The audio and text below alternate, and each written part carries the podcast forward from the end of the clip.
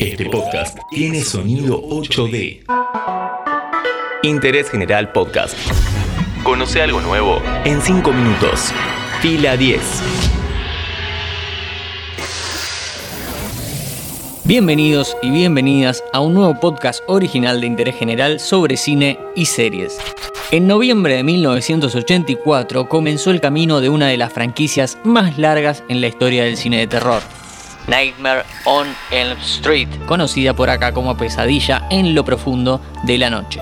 ¿Cómo surge la idea de esta película? ¿Cuál fue la inspiración para crear a Freddy Krueger?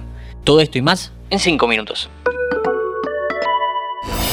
El director del film, Wes Craven, hace un tiempo comentó que, en los años 70, se lanzaron una serie de artículos periodísticos en el diario Los Angeles Times sobre un grupo de refugiados gemeríes que llegaron a Estados Unidos huyendo del genocidio que ocurría en Camboya. Hubo un caso que llamó la atención de Craven. Entre 1967 y 1975, Camboya fue el centro de una guerra civil fuertemente influenciada por la guerra de Vietnam. Los, entre comillas, ganadores fueron los Gemeres Rojos del Partido Comunista, quienes gobernaron hasta 1979. En esos años llevaron más terror a la sociedad, instalando una serie de killing fields o campos de exterminio. En uno de sus artículos, Los Angeles Times cuenta la historia de una familia que logra escapar y atraviesa el océano hasta llegar a Estados Unidos. El más chico de los miembros sufría en la noche con pesadillas que tenía producto de los terrores reales que había vivido. Llegó al punto de negarse a dormir por miedo a morir dormido. Dormido, dormido, dormido, dormido, dormido, dormido. La familia consultó con médicos, los cuales le recetaron pastillas para conciliar el sueño. Después de varios días batallando, el joven falleció. Un dato, a esta enfermedad se la conoce como síndrome de la muerte súbita inesperada nocturna y realmente existe. Impactado por esta noticia, Craven decide crear un personaje que pudiese matar mientras la víctima duerme. Nunca quedó muy claro de dónde viene Freddy Krueger porque el director dio varias versiones, bastante distintas entre ellas. En parte estuvo inspirado en un ex compañero del colegio que le hacía bullying. También es un señor de aspecto tenebroso que vio una noche desde la ventana de su cuarto.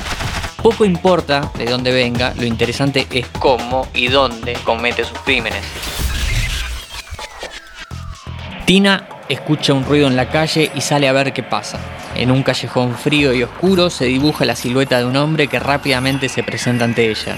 Lleva un suéter rojo y verde, un sombrero ancho, en su mano un guante con garras, pero lo más terrible es su aspecto. Todo su cuerpo tiene heridas producto de quemaduras. Ante la mirada estupefacta de Tina, el hombre abre sus brazos, los cuales estiran más de dos metros, y sus garras sacan chispas contra una pared. La joven corre, pero no puede escapar de Freddy. En la pesadilla es una batalla mano a mano. En la vida real, la chica muere delante de los ojos incrédulos de su novio.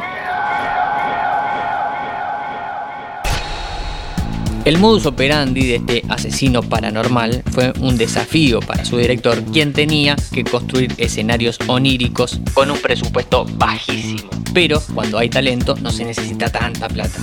Una de las apuestas más ingeniosas fue la muerte de un jovencísimo Johnny Depp. Glenn está evitando quedarse dormido en su cuarto mientras escucha la radio, pero el sueño lo vence. De golpe, unas manos salen de adentro de la cama, lo sumergen y un volcán de sangre brota del colchón. La segunda parte de esta escena, la del volcán de sangre, está filmada con la cámara al revés y con todos los muebles del cuarto atornillados en el techo. Búscala y fíjate si te das cuenta. Esta película es una sucesión de imágenes icónicas producto del ingenio de un director talentoso. Lo único que no decidió Craven fue el final abierto. Eso fue una idea de New Line Cinema que termina con siete secuelas, ninguna a la altura de la primera. Te recomendamos que, obviamente, veas Pesadilla en Elm Street, pero también Never Sleep Again de Elm Street Legacy, un documental de 4 horas en donde se cuentan muchas anécdotas sobre las filmaciones. Está completo en YouTube.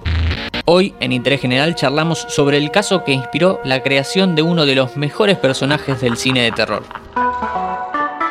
Interés General Podcast. Encontrarnos en Spotify, en Instagram y en interésgeneral.com.ar.